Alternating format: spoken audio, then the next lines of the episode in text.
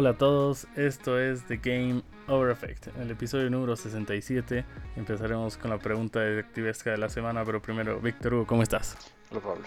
Bien, bien nomás, ¿vos? Bien, tranquilo, tranquilo, una semana con un estreno increíble que vamos a estar hablando, pero la primera la pregunta. la pregunta es, el señor y la señora Smith fueron de viaje a unas montañas, a las montañas. Pero dos días después el señor Smith regresó a su casa solo. Fue a la policía y le dijo al, detective que cuando estaban escalando la montaña, la señora Smith se cayó y se mató. Al día siguiente el detective fue a la casa del señor Smith y lo arrestó por haber asesinado a su esposa. El detective, eh, bueno, el, señor Smith confesó el crimen y solo le preguntó cómo lo supo al detective. El detective le dijo que en la mañana pasó y habló con el agente de viajes y le dijo una sola cosa. ¿Qué le dijo el agente de viajes? Que había comprado eh, solo un, pasaje de regreso. Sí, lo adivinaste el toque. Ya lo sabías. No, yo, eh, es que era... Has deducido. Sí. Claro, digamos, en el caso como que para ir a las montañas creo que necesitas un agente de viajes. Pero, claro, claro si, hay algo que la gente de viajes sabe es cuántas personas han viajado o cuántos tickets has comprado. Entonces, ese era. O quizá le pareció extraño y por eso le ha dicho de entrada, ¿no? También. Le parece extraño de que pida dos de ida y solo uno de vuelta y dijo, oh, lo sospeché y le dijo de una al detective. Y una pregunta muy rápida, ha roto récord en, responder una pregunta detectivesca y la primera vez. Para la siguiente semana para mejor. Ya, ya. La otra pregunta es, ¿qué has estado jugando esta semana? Pues sigo jugando Guardians, creo que ya estoy cerca del final. creo, man. Eh, realmente creo que tiene un una buena duración, no es lo suficientemente corto como para que ya lo ya se hubiese acabado y bien gracias. Eh, así que asumo que, que va, que estoy cerca al final, porque si se alarga mucho más ya, ya me parecería ridículo. Es, debo estar a una dos horas de, de acabarlo. Y después he jugado Forza, Horizon 5. Eh, pero primero vos dime qué más has jugado y después hablamos de Forza. Ya, a ver, lo de siempre, Rainbow Six Siege, Fórmula 1 Kena, que ya ha avanzado bastante, pero he visto así en la guía cuántos capítulos tiene y estoy recién en la 40%, 40% y Forza. Empieza, empieza tú y luego empiezo yo. Y luego continúo. Ah, ah es que, que, que está, está muy bueno. Está, es, es, lo mismo, pero en general no, no siento que tenga como que, cambios sustanciales versus la fórmula de un form de que ya hemos visto desde Horizon 1 realmente eh, hasta ahora. Eh, o sea, es un FIFA 21-22. Sí, sí, totalmente.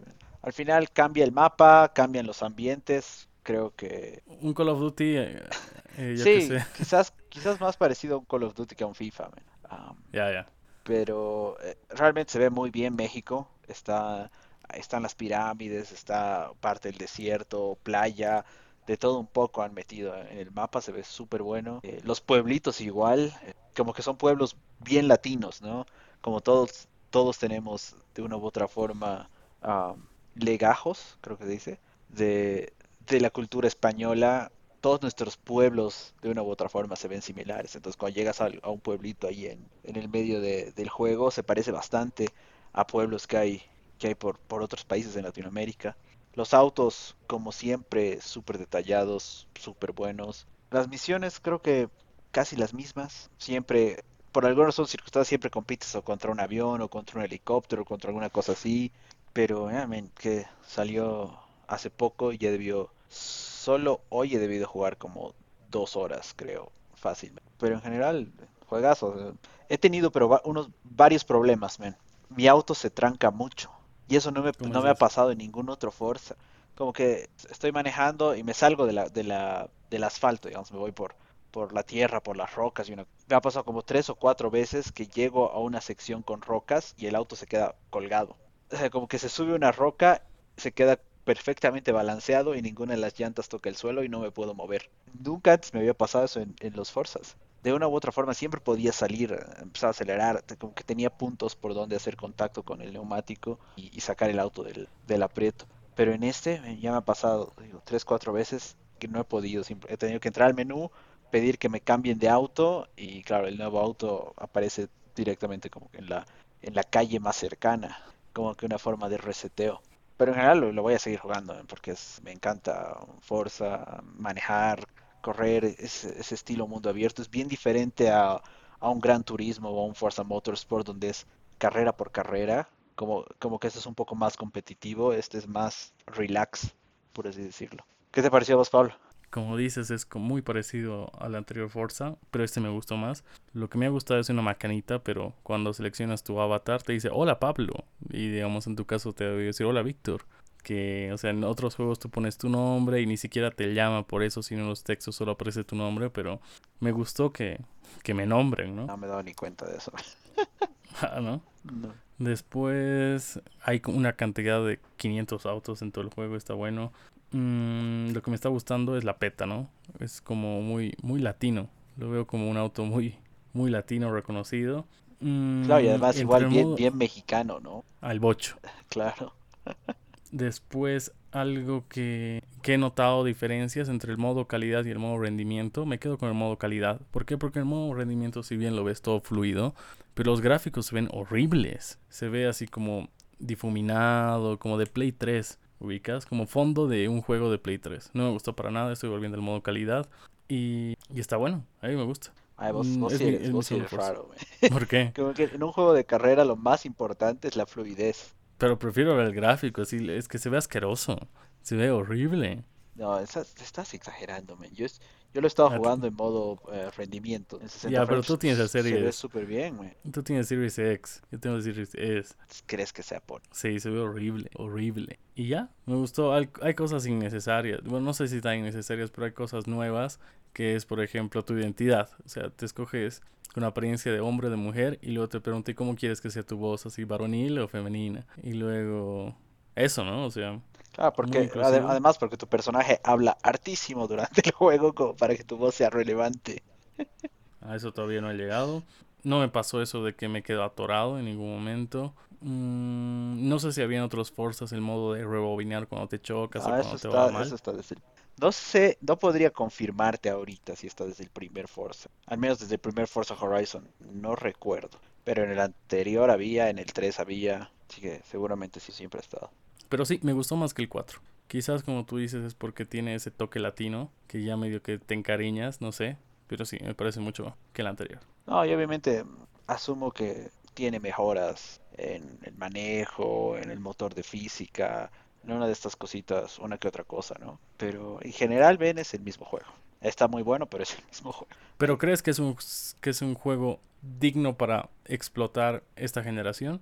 ¿O el único hasta ahorita? Y sabes que no, me, todavía no, todavía hasta ahora ningún juego me convence. Si no entiendo esta, como que hemos, hemos hecho, han hecho un salto con el PlayStation 5 el Xbox, uh, que podía haber quizás ido un poco, haber ido un poco más allá, porque yo creo, justamente ah, volviendo a ese tema de rendimiento versus gráfico, o performance versus quality, ¿por qué no podemos tener los dos? ¿Por qué no puede ser el juego en 4K y además 60 frames por Si realmente no hemos llegado a ese punto, entonces, ¿por qué nos dan las opciones? De una vez definan, ok, la nueva generación va a ser simplemente 4K, ok, todos jugamos a 4K a 30 frames per second. O 4K realmente, no sé, no es relevante y más bien es mucho más importante el frames per second, ok, todos jugamos a 1080p o 1440p, claro, y a 60 frames per second, y listo, y lo volvemos como que un estándar, pero eso de que los juegos tengan esos modos, como que me hacen sentir que algo no ha no ha sido bien planeado al momento de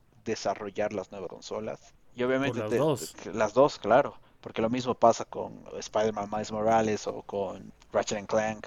Te, da también esas mismas opciones. Entonces, pues, esperamos un poco más a que realmente el hardware pueda, porque creo que el PlayStation 4 o el Xbox One podían aguantar fácilmente un par de años más como consolas de como las principales consolas si necesita sacar una nueva generación. Y lanzamos la nueva generación este con algo ya completo porque al final eh, quedamos como que en, un punto intermedio. Realmente no es tan next gen no podemos llegar a 4K eh, en todos los juegos no podemos llegar a 60 frames en todos los juegos entonces como que algo quedó algo se quedó ahí eh, en la mesa de planeación quizás pero hasta ahora creo yo que ninguno de estos juegos justifica tener una nueva consola realmente. Claro, porque tranquilamente el Play 5 y el Xbox Series podrían salir este año. No nos hubiéramos perdido de ningún juego porque todos están saliendo en las mismas consolas, en las consolas anteriores. Y había como un, un rumor, o que sea un hate, un comentario que decía, eh, Xbox es más potente, pero no puede sacar juegos de calidad porque estarían opacando a Play. Ya, pero Forza es exclusivo de Xbox y, y no es que han hecho un 4K 120 frames. Igual está limitado por 4K 60 o... 4K pues 30. O yo qué sé. A 4K 30 o 60 eh, frames per second con un poquito menos de resolución, que, que, apenas llega a 4K. O sea, no es un tema de potencia ya, es de que el, Xbox es más potente y que está siendo limitado por Play, ¿no? O sea, ambos tienen sus limitantes y podían haber esperado un año más y, y como dices, podían sacar un hardware mejor. Sí, porque al final realmente no nos hemos perdido nada. Porque a ver, Spider-Man está, Spider el único es, es, Ratchet Clank, realmente de peso. Y Returnal.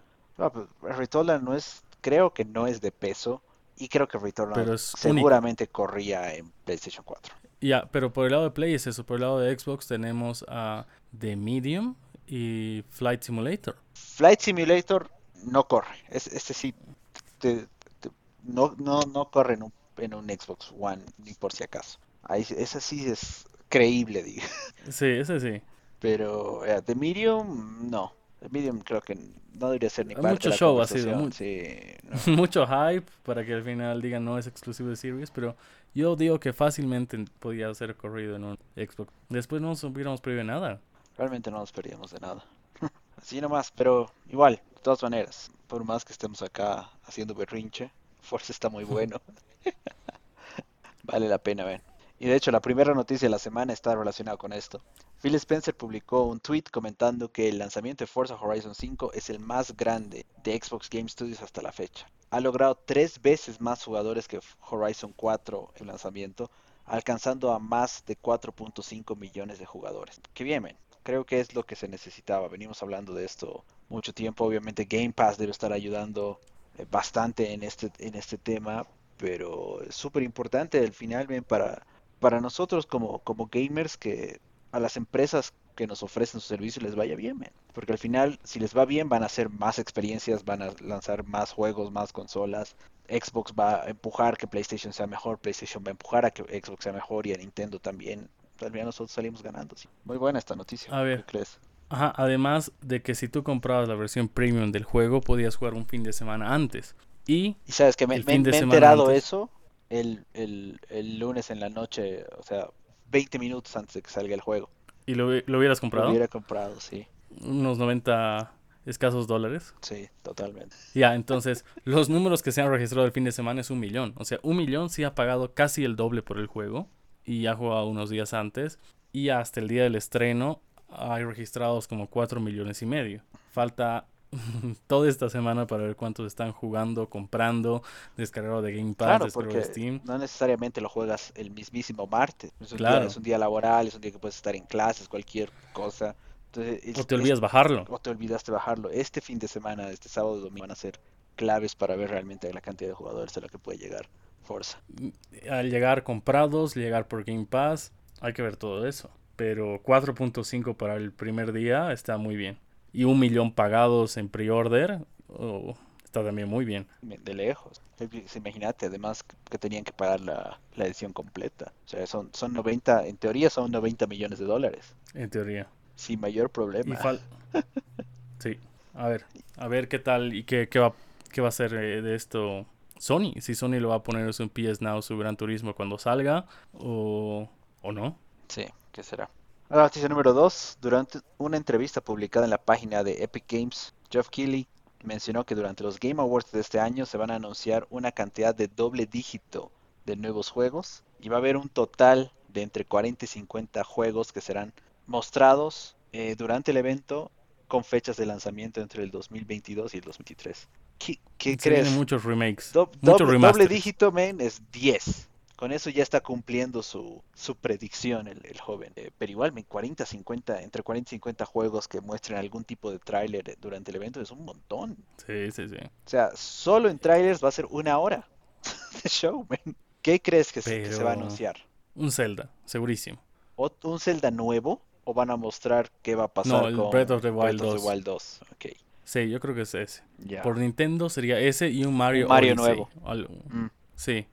Ya toca un Mario nuevo, man. Pero, ¿sabes qué? Hay, hay, no me cuadra que lancen los dos juegos tan seguido. Porque yo creería que Zelda ya debería salir 2022. Eh, que será pues. O esta Navidad. No, muy rápido. Ya, ya estamos en noviembre, ni en pedo dicen. Ni en pedo anuncian, ah, pasado mañana puedes comprarlo. Porque además Pokémon está saliendo ahora. Mm, Entonces no, no van a mezclar esas cosas. ¿Cuándo salió el anterior? En marzo, ¿no ve? Creo que fue. Cuando salió el Switch y salió el Ajá. Breath of the Wild, como marzo.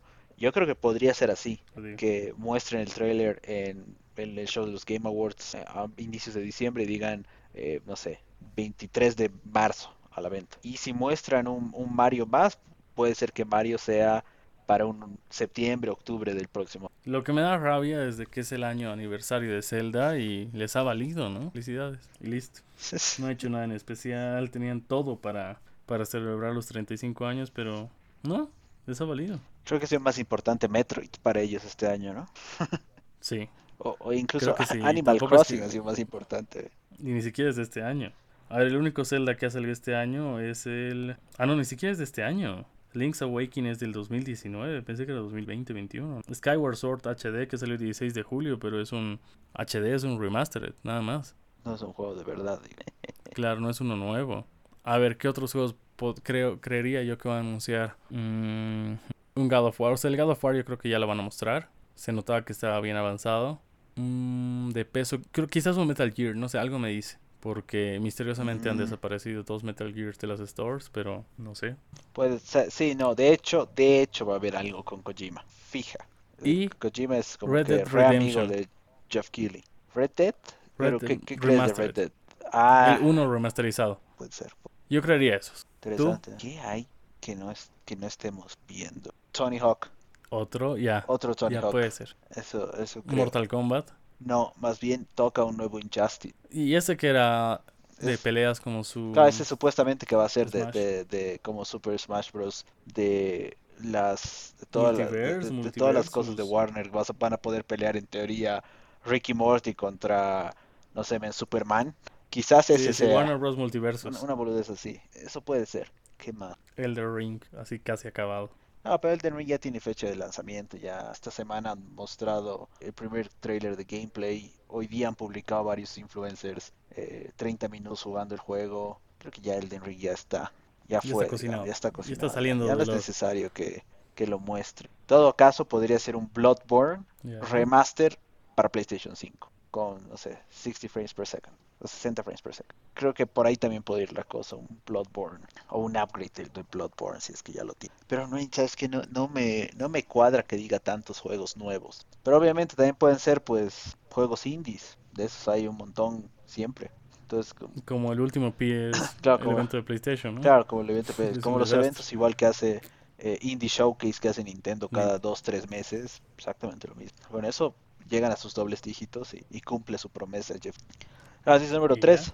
Mediante un post en su blog, Valve anunció que el lanzamiento del Steam Deck se va a retrasar dos meses. Las razones del retraso son problemas de la cadena de suministro a nivel mundial y además la escasez de componentes. Creo que era de esperarse, ¿no? Eh, Sí, muy iluso. sí. Si pensabas que ibas a recibir la Navidad. Sí, sí, totalmente. Estos problemas que tenemos con faltas de componentes ya están, ya están corriendo fácil, más de un año, año y medio debe ser. Y se va a sostener todavía un año más por lo que dice Toshiba, lo que Intel. Está complicada la cosa, entonces que Valve haya creído que iba a poder lograr sus proyecciones iniciales, eh, capaz que le pelar, la, la pelaron obviamente. Ahora bien, no sé si te ha llegado algún correo de tu pre-order, si es que No, se- nada, se sigue diciendo, el tuyo. Eh, sigue ter- diciendo tercer trimestre del 2022. Claro, porque va a ser interesante saber si solamente es el lanzamiento, digamos, o si todas las ventas se van a recorrer dos meses, que sería lo más lógico. Sí. Pero también hay que ver cuántos ya no la van a querer. Quizás a- la competencia sale antes y ya lo van a desestimar. Todo eso va a depender. O quizás, no sé, quizás como va a salir meses después, la competencia se avive y saca un producto mejor al mismo precio o menor. Pero qué pena. Sí, pero bueno, al final como Shigeru Miyamoto dice, o dijo en algún momento, eh, un juego o algo retrasado siempre va a ser mejor, porque vas a tener más tiempo para trabajar en eso, ¿no? En cambio, un, juego o algo que salga ese rato, así nomás es. Si, si es un, si está Es mal, está mal ese rato. Es, y eso ya está en la mente de todos y está en la cabeza. O sea, lo puedes ir arreglando en el transcurso del tiempo, pero ya la pelaste al inicio. que también puede ser que estén arreglando algunos temitas de software además de estas cosas. Quizás desestimen igual mi, mi reserva porque no he hecho compras los últimos seis meses en Steam. Pero, pero al final eso sí, tenías que pagar como 5 dólares, eso era simplemente sí, de validación o los 5 dólares ya te los han debitado y... Me los han cobrado, me los cobraron. Ah, entonces tendrían que devolverte esos 5 dólares si quieren cancelar algo.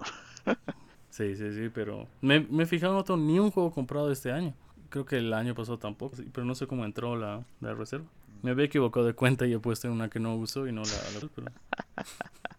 Noticia número 4. Bandai Namco anunció que Jump Force será deslistado de las tiendas de juegos digitales el 7 de febrero de 2022 y que los servidores del juego serán retirados el 24 de agosto. Esto es súper raro porque el juego fue lanzado el 15 de febrero de 2019.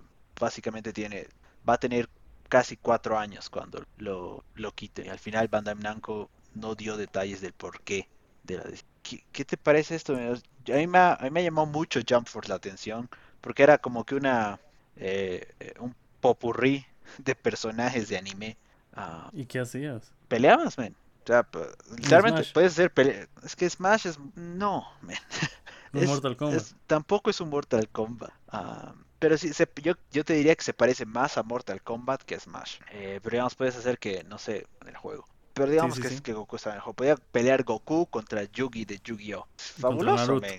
Contra Naruto, de, de, la puta. Pero yo lo he jugado si mal no recuerdo, creo que estuvo en Game Pass. Un, eh, lo descargué, lo jugué, pero realmente la jugabilidad no era buena. Um, un poco com complejo poder hacer algunas cosas. Me imagino es que seguramente no tienen jugadores online. La, el nivel de venta debió bajar a cero literalmente en los últimos meses. Ni con descuentos ni con nada deben estar pudiendo mantener el juego. Entonces, ¿para qué vas a tener servidores? Pero realmente es súper raro que un juego que tiene menos de... Bueno, va a tener cuatro años en la fecha en la que lo quiten que, lo quiten, ¿no? Tenemos juegos que están corriendo años. Hablábamos, no recuerdo si fue la semana pasada o hace dos semanas, que los servidores de Xbox 360 de Halo, después de 15 años, sí, creo, recién se iban a pagarme. Y de Jump Force duran tan poco. ¿Qué, qué, ¿Qué, crees vos que ha sido? Eso, que no han visto ventas, que han debido ser 200 jugadores en simultáneo y han dicho, nada, más nos cuesta mantener el servidor que, que seguirlo manteniendo. Va, se va. ¿Crees que sea el futuro Listo. de Avengers? Has, he, he leído un, de que Avengers está entre los 10 juegos más caros hechos en la historia. Y mira lo desastroso que es. Con razón le quieren seguir dando un impulso, ¿no? Pero este juego ya está muerto. Solo que no le han avisado así. Solo que quiere seguir ahí. Dale, va. La noticia número 5. Entonces, durante la llamada de estados financieros de Nintendo, Shuntaro Furukawa respondió que no hay nada que decir sobre la siguiente generación del Nintendo Switch.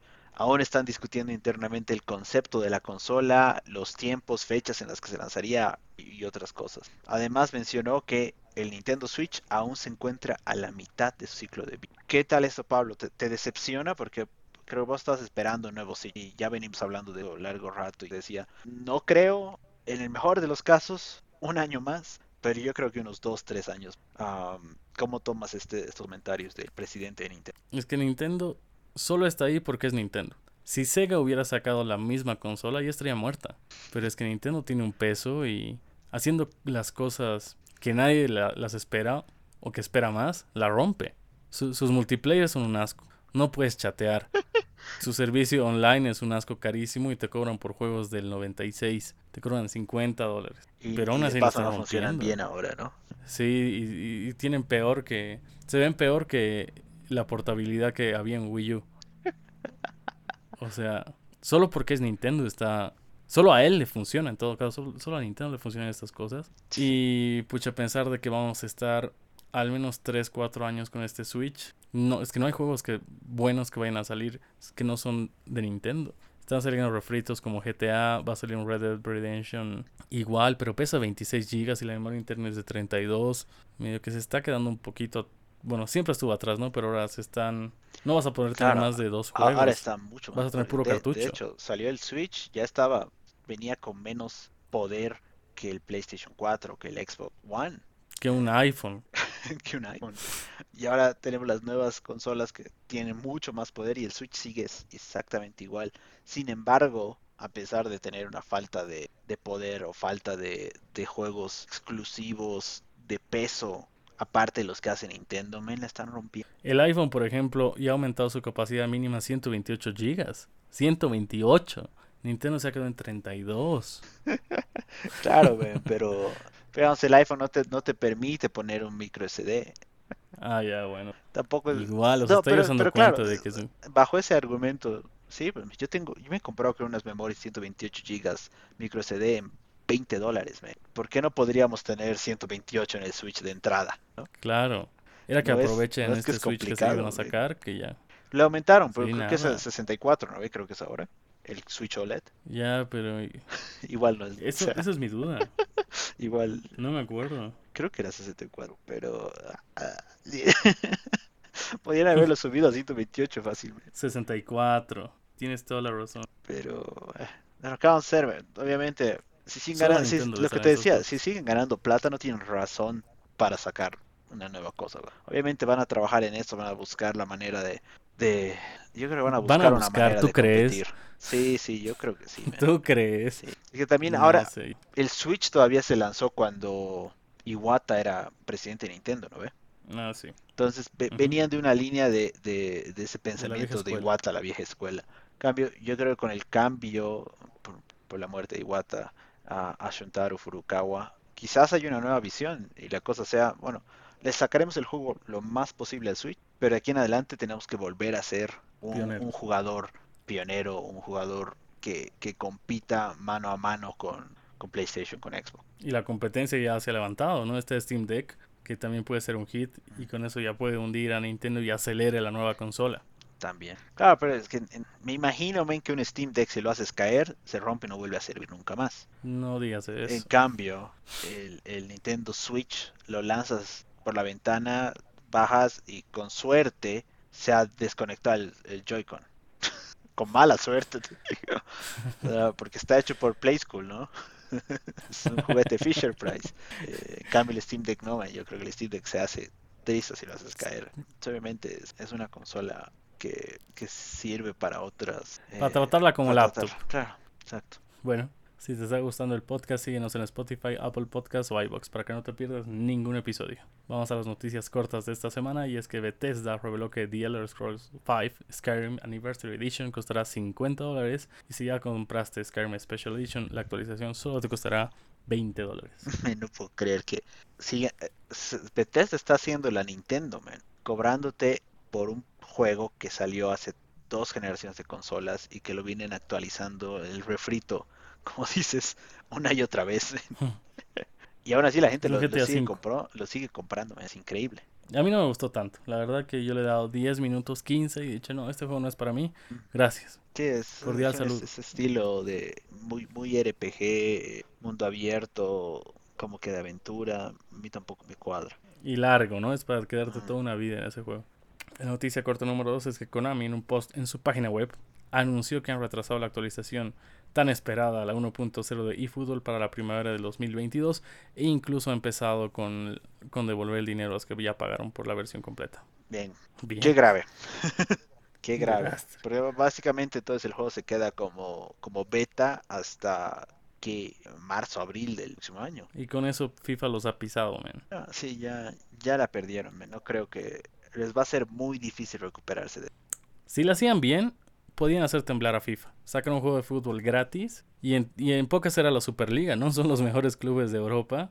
Claro, al final. Que la mayoría de las personas jugaban. Exacto, porque me chupa un huevo que esté la cuarta división de, de Austria, digamos. ¿Qué, qué me, ¿De qué me sirve eso? Nunca vas a jugar. Nunca voy a jugar con ese equipo, entonces es irrelevante para, para, para mí que esté en el juego. Al final los que importan son, además, los principales juegos de las ligas, ¿no? porque igual que esté contra quién jugar Real Madrid el bar el bar creo que se llama uno de la liga, pues, nunca voy a jugar como el bar o como sea que se llame claro.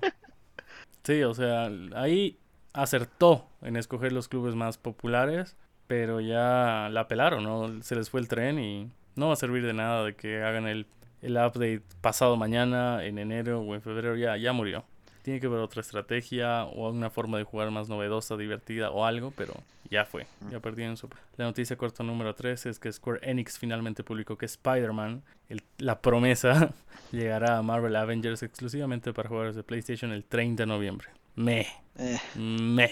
Otro, otro...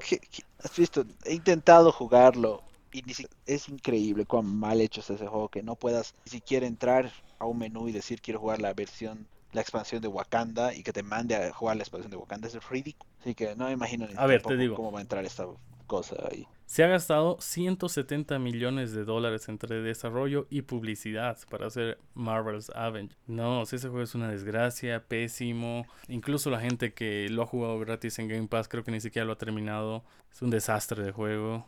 Nosotros muy confiados de que iba a ser un hit, hemos comprado en pre-order y era que pidamos una devolución, pero es de total. Algo que has mencionado de que no se puede hacer en un juego, o sea, en Marvel Avengers, de escoger directamente la, la misión que quieres, es lo que está pasando con Back for Blood. Que si tú juegas el modo. Si tú juegas con un equipo, o sea, con al menos una persona, puedes desbloquear los trofeos. Pero si juegas solo, no se desbloquean. Qué ridículo es más grande. Nos hemos olvidado poner. Hemos, te gusta jugar solo? Back for Blood esta semana. Cierto, cierto. ah, yo juego It Takes Two. It Takes, Two. también es cierto. Ah, sí, yo prefiero jugar solo la gran mayoría de las veces y que el juego no me permita ganar mis trofeos, es ridículo, De hecho, ni lo compraría. Pasa eso, chao, Obvio, de rabia. El juego. Sí, gracias. No seas tan boludo de, no, de, de, de, obligarme que juegue con alguien y bloquearme si juego solo. Sí. Eh, la siguiente noticia corta es de que Sony ha invertido en Developer Digital, confirmando, está confirmado mediante un tweet desde la cuenta oficial de PlayStation. Eh, ok, interesante. Devolver Digital. Interesante. Devolver hace juegos, podríamos llamarlo como que un nivel sobre indie. Un poquito, un indie pro. Sí, un indie pro, ok, buena manera de ponerlo. Pero interesante que hayan invertido, eh, hayan comprado acciones básicamente digital.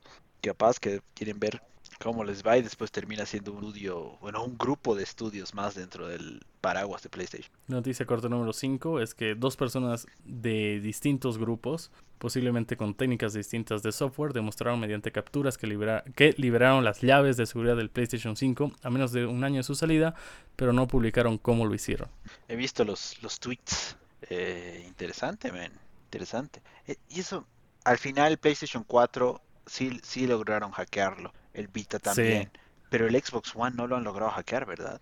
Creo que no. Pero es que hay rumores que dicen de que el Play 2 ha sido liberado por la misma gente de PlayStation 2 para que se venda más. Porque han visto que el Play 1 es hackeable y todos han comprado Play 1 a comparación de Nintendo 64. Entonces Play 2 para en el Play 2 para que aumenten las ventas. Los mismos de Sony medio que han, han pasado a, ciertos hackers como liberarlo, lo han liberado y así, han hecho que se, venda más. Y, la consola más vendida de la historia. La consola más vendida.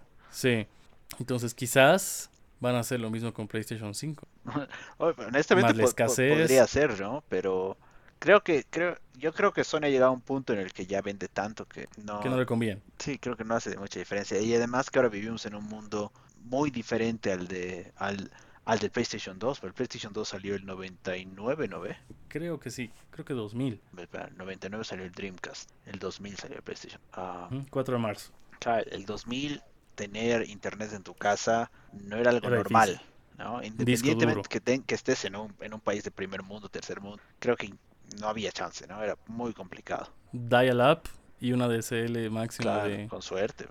claro, con suerte. Un, mega vas a tener de ADSL en países. Entonces, obviamente ahí eh, los juegos en disco eran la mejor manera, bueno, de hecho, la única manera de conseguirlos. Entonces sí valía la pena que puedas desbloquear la consola como para que la gente compre más consolas y simplemente tenga que comprarse el disco. cambio ahora en el mundo en el que, si mal no recuerdo, hemos hablado de esto en algún episodio pasado, eh, Sony había mencionado en sus resultados financieros que las ventas digitales representaban más del 50% ya era de los de todos los juegos vendidos en la compra. Entonces obviamente si lo ves así eh, a Sony le conviene mucho más mantener una consola original porque de cada venta digital ellos ganan mucha más plata que de las ventas físicos. Entonces ahí, hay un pedazo de plata que le sigue entrando y le sigue entrando y le sigue entrando, que si se pierde la originalidad de la consola, van a perder. Creo que por ahí también va la cosa. No es conveniente porque hay muchos juegos que, dependen del PlayStation Network, donde se gasta más plata, un Fortnite, a Call of Duty, Apex Legends, etcétera, etcétera, donde, de donde también gana plata Sony. Pero, como en todo, puede ser, puede ser que haya un grupo de personas que digan, sabes que estas las llaves de sola, disimuladamente hackearlo. Claro. ¿no? no, no, pero tienes razón. O sea, ¿de qué te sirve hackear ahora si la mayoría de los juegos buenos son online o los que más venden? Sí. Fortnite vende la plata y si los vas a banear, pucha, te estás tapando tu, tu grifo de ingresos. Sí, pues ese es el tema. Tendrías que hacerte al heal y no banearlos a esos. No sé. claro, es otro mundo ahora. ¿Qué te ha parecido Back 4 Blood, lo que hemos jugado? No, pero ya habíamos hablado, man, muy, es, es bueno. Es muy bueno, realmente como para desestresarte, charlar un rato, matar zombies. Pero al menos para mí le falta carne. Si me dejo entender. Para nada. ¿Qué quiere decir eso? eh, o sea que es que es una experiencia muy, muy plana. Es entro y disparo zombies. Y ah, la ya, historia. Digamos. Quisieras una historia que te aferre al juego. Claro. O que tenga un motivo, una un, cosa que así. me motive a seguir jugando, porque es como, ok, ya maté más zombies, pues, maté un zombie más grande, ¿no? Uh, es como que algo, algo más que, que, termine de engancharme no tiene, y es justamente por esta naturaleza online que tiene el juego. Pero, pero vamos, es, es buenísimo, es súper divertido, entretenido, pero no lo jugaría constantemente como estoy jugando un Guardians of the Galaxy. A mí hay dos cosas que no me hacen sentido en Back 4 Blood. La primera son las cartas, de que puedes jugar con cartas, sin cartas, sin escoger, sin escoger, y listo. No va a cambiar, según yo, la experiencia del juego. Y dos, es esto de que lo toma como partida, o sea, lo toma como partida con una continuación y pasas del acto 1 al 7. Te mueres en el 7 y puedes empezar otra desde el 7 hacia adelante. Pero déjame jugar la que tenía antes. ¿Para qué me obligas a que, claro, claro, ¿para qué a que empiece una nueva? continuaciones, digamos, y volver a empezar en la misma? Obvio- Sí, Obviamente es para que, digamos, mantengas eh, las armas que hayas recogido en el camino, ¿no? Porque cuando volvemos a empezar empiezas con el arma que tiene tu personaje por defecto, creo. sí, pero igual compras la misma en el baúl, recoges en un rato y ya, lo- la misma estupidez. Es que no todas las armas son compa- compra- comprables. Comprables. Desbloqueables, digamos. Claro, no, to- no todas las puedes comprar ahí en el baúl que tienes al inicio de cada nivel, por así decirlo. Y después las demás armas, las que son más especiales, eh, me parece que aparecen al azar en el mapa. No es que tienes en un mismo lugar, en un mismo nivel, siempre la misma arma. Obviamente es como que eh, tienes más chances de conseguir más armas o mejores armas mientras más juegues. En cambio, y si mueres en un punto y puedes, puedes reiniciar, eh, continúas con esa arma épica que quizás es conseguir. En cambio, cuando vuelves a empezar desde cero, eh, en ese último nivel en el que te has quedado, empiezas con cualquier arma, no necesariamente con épica. Entonces, un tema creo más quizás para tratar de obligar al jugador que vuelva a empezar desde, desde el primer nivel.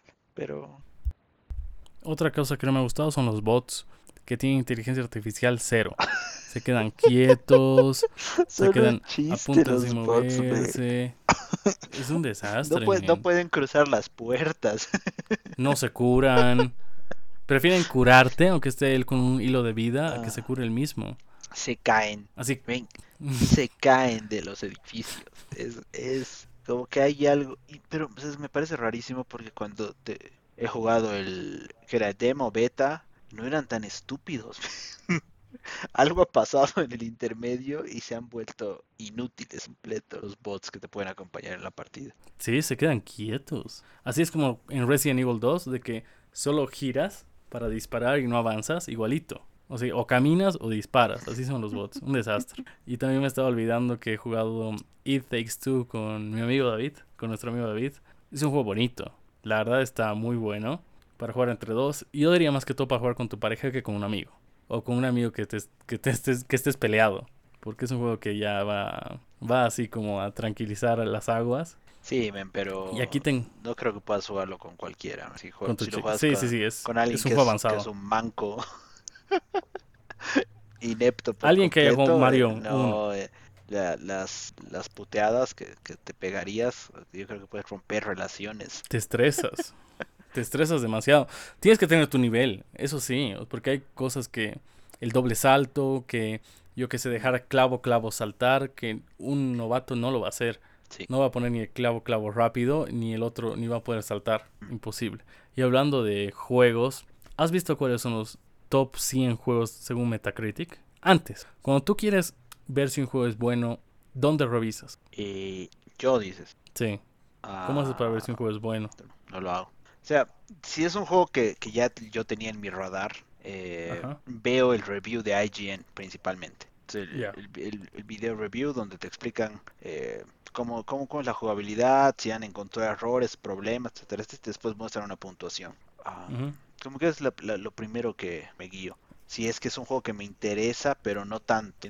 Cuando es un juego que me interesa, lo compro casi a ciegas A ciegas. y, y lo juego y yo, yo armo mi propia opinión, ¿no? Pero cuando es un juego que está como que ahí, como que, ay, medio que quisiera, pero no estoy seguro, veo eh, un video de IGN y, y ahí termino, ok, vale la pena si está encima de un 6, 7, es un juego que decente, ¿no? Que se puede jugar, que lo vas a poder disfrutar, etcétera, etcétera. Más abajo de 7 digo, no, entonces 6, 5, quizás no vale la pena. Eh, esperaré a que, no sé, baje completamente de precio o que lo regalen en Vision Flash o entra Game Pass. Pero generalmente, ven, no me fijo en Metacritic para nada. Ya. Tengo dos amigos que tampoco se fijan en Metacritic, pero se fijan en Steam. Porque su justificación es de que en Steam votan los que han comprado el juego y han jugado un cierto mínimo de horas. ¿Ya? Pero revisando es una mamada. Porque en Steam no le pones una nota al juego. Solo pones recomendado, no recomendado. O sea, es una mamada total. Pero, pero es que ver. ese es un tema de, es que es un tema bastante subjetivo ponerle una puntuación al juego, men. Entonces, yo creo que ese, el argumento que te dan tus amigos eh, es bueno, men, porque en Steam es, no. es básicamente o me ha gustado o no me ha gustado, men, así de simple, así de sencillo, porque ¿cómo vas a No calificar un juego sobre 100? No, no, No o sea, no necesariamente. puedes, menos- porque no todos los juegos hacen lo mismo como para que tengas una una, una lista de cumplimiento que, que tiquear, digamos. Ah, no sé, gráficos 4K es un punto, no, no ve. Eh, Zelda Breath of the Wild no tiene gráficos 4K, entonces bajo ese esquema de revisión no tiene 100 puntos, tiene 99 para empezar, digamos. El juego corre 60 frames second, no, a la mierda, otro menos. Breath of the Wild ya tiene 98 y así vas, porque es y es justamente ese el punto de eh, por el que ot- muchas otras páginas han dejado de poner puntuaciones. En Kotaku, Kotaku ponía puntuaciones creo que hasta hace como 3, 4 años. Y después dejó, dejó de poner puntuaciones porque simplemente eh, no tiene sentido, men. Porque yo puedo decirte, si, si yo, no sé, eh, a, mí me parece que para calificar con números deberías tener como que un esquema predefinido, checklist. un checklist que, que el juego tiene que cumplir. Pero ese checklist tiene que encajar a cualquier juego, men. No puede variar si es que es un juego en PlayStation o es exactamente el mismo para todos. Y es donde entras al problema de qué pasa cuando quiero medir gráficos, qué pasa cuando quiero medir eh, lo que pasa con calidad. O sea, a todos con la misma vara. Claro, no se puede, men. Entonces terminas en ese en el que al final que, que yo le yo te diga para mí Breath of the Wild es un 7, vos me vas a decir no es un 10, que terminamos en un 8 puntuación, digamos, decirte algo así. Versus si usamos el método de Steam, yo te diría, yo lo recomiendo si te gusta caminar por horas sin ver nada. Y vos me dirías, yo lo recomiendo porque tiene calabozos y estas cosas. Pero al Yo final, lo con recomiendo si quieres entender el siguiente juego. nuestra puntuación con, con, eh, compues- Es un con- conteo. Es compuesta un sondeo. va a ser recomendado. No es una puntuación. O sea, claro, No es una puntuación. Es un sondeo. ¿Cuántos han dicho que lo recomiendan sobre cuántos han dicho que no? No es una puntuación. llamen, ok, nuestra evaluación. Eh, Lo, puedes llamar lo que quieras. No lo estás evaluando. nuestra- Estás Nuestra sondeando. pelota del juego es recomendado, men. Eh, eh, Lo que, lo que llames a la cosa es irrelevante ahorita. Puedes llamarlo lo que quieras. que no es. Sondeo, papa, chichito, eh, zapato, No como es. quieras puedes llamarlo, men. El, el, el, el bottom line, o sea, el punto final es que ambos recomendamos el juego. Independientemente Pero que a mí me parezca cosas. que sea 7 o que a ti te parezca que sea 10, el juego Puede que sea está mediocre, pero lo recomiendas. Para entender el siguiente juego. No, men, pero es que si un juego es mediocre, ¿por qué querría? Si un juego es mediocre, no va a haber un siguiente juego. O yo que sé, puede que, que quizás es una precuela. Como el Life Before the Storm. Lo recomiendo para, para que sepas qué ha pasado en, en el. Para que entiendas mejor qué ha pasado en Life is Strange. y el No, juego es no, pésimo. men, no, realmente yo no te lo recomendaría ni para eso. No me parece. A ver, este es el ejemplo que te voy a dar. Tenemos dos juegos. El juego A, te digo, este juego tiene una calificación de 6 sobre 10. Y este juego B, te digo, 6 de cada 10 personas lo recomiendan. ¿Qué juego escogerías si tuvieras que comprar alguno de los dos? Es, es que ahí está el punto, men. Yo no voy a escoger un juego por la ni por la puntuación ni por el sondeo o como quieras llamar al otro. Ya. Ahí pero es, ¿qué te es llama que más ahí está el problema, men. Ahí me va a llamar más la atención el, o sea, el juego como tal. Yo saber de qué se trata el juego, cuál es la, la cosa y al final quizás me iría más por la El de 6 de cada 10. por la es que sabes que ahí también depende 6 de cada 10 que lo han jugado. quiénes son esos recomiendan. 10 men porque mira si, si son 10 asumamos lo siguiente men 10 10 Pablos que evalúan Destiny y me dices 7 de cada 10 jugadores similares a Pablo recomiendan Destiny si me dices lo mismo de jugadores como yo que no juegan multiplayer entonces ahí digo ah mira vos este juego a pesar de ser multiplayer le llama la atención a alguien que le gustan los juegos single player entonces yo eh, no sé Panchito que generalmente me gustan los juegos single player, me voy a basar más o me va a ser mucho más útil el sondeo de los jugadores que son como Víctor, los 10 Víctors que han, los 7 Víctors que han votado que el juego es bueno, versus los 7 Pablos que han jugado. ¿Me entiendes? Entonces, a- Es neuromarketing. a- al final no me sirve de no e- este tema es ridículo, man, porque la puntuación Steam lo hace para vender. la, pun- la puntuación ya sabemos que es subjetiva, primero, ¿no? Eh, no sabemos cuáles son sí. las reglas, no sabemos cuál es el checklist de las cosas que quieren hacer. Entonces, al final, lo que a uno le puede parecer un 10, a otro le puede parecer un 7. Si hablamos de el modelo de Steam de recomendado versus no recomendado, eh, también es tal pedo porque yo no sé quién me lo está recomendando. Entonces, si esa persona no tiene como que los similares a los no, su recomendación no entonces al final el, pro- el problema está en eso, en, en irte al resultado final. Lo que sí valdría la pena es un review que no tenga puntuación, que es un, es un review que te diga, el juego se trata de ABC, haces tal cosa, eh, eh, la experiencia, de, la, la historia toma tanto tiempo y la jugabilidad se le parece... podría gustar digamos, este perfil de Claro, jugador. y la jugabilidad se parece a Batman Arkham Asylum, por decirte algo. Listo, men. No, es- no necesitas ponerle puntuación ni recomendado ni nada. Yo, Víctor, que sé que me ha gustado Arkham Asylum y que sé que me gusta jugar con que la historia dura tanto tiempo, etcétera, etcétera, digo, ah, ya, ese juego sí calza conmigo. Claro, le meto. y poner ahí abajo, este juego le gustaría a este perfil de jugador. Persona que le gusta un shooter, multiplayer, bla, bla, bla, competitivo, una cosa así. Claro, Pero es que también, lo, está- estás generalizando, men, porque a mí me gustan los shooters, pero no los shooters en línea. O sea, a mí me encanta jugar Gears of War, pero solo en modo historia. Igual, Call of Duty, varios Call of Duty los he jugado, pero solamente en modo historia. Porque los shooters son súper entretenidos. Entonces, a- a- por ahí va la cosa. O sea, más allá de incluso definir por género, eh, tiene que ser por, por experiencias previas. Entonces, compararlo con así tal cual. Decirte, este juego se parece mucho a Gears of War. Hay un parecido, entonces, entonces- ya no poner eh, rangos. y, y listo, así como que le vas a dar una idea mucho más, más concreta a la persona que está leyendo o viendo tu review, eh, como para que él cree, él o ella cree su, su veredicto final, men, y decida si quiere o no comprar el juego, porque al final puntuaciones eh, no importan. Y ese, ese tema de Steam también, recomendado versus no recomendado, al, al final va a depender de, de que te guste, men. Pero en- sin ir lejos nosotros hablamos de eso. Yo no, yo no recomendaría un Call of Duty que es 100% online. Que, que- ¿Cuál fue el último de esos, Caron? Black Ops 3 creo que era, ¿no ve? Que no tenía nada de historia. En Ujú. cambio, vos sí lo recomendarías, ¿no ve?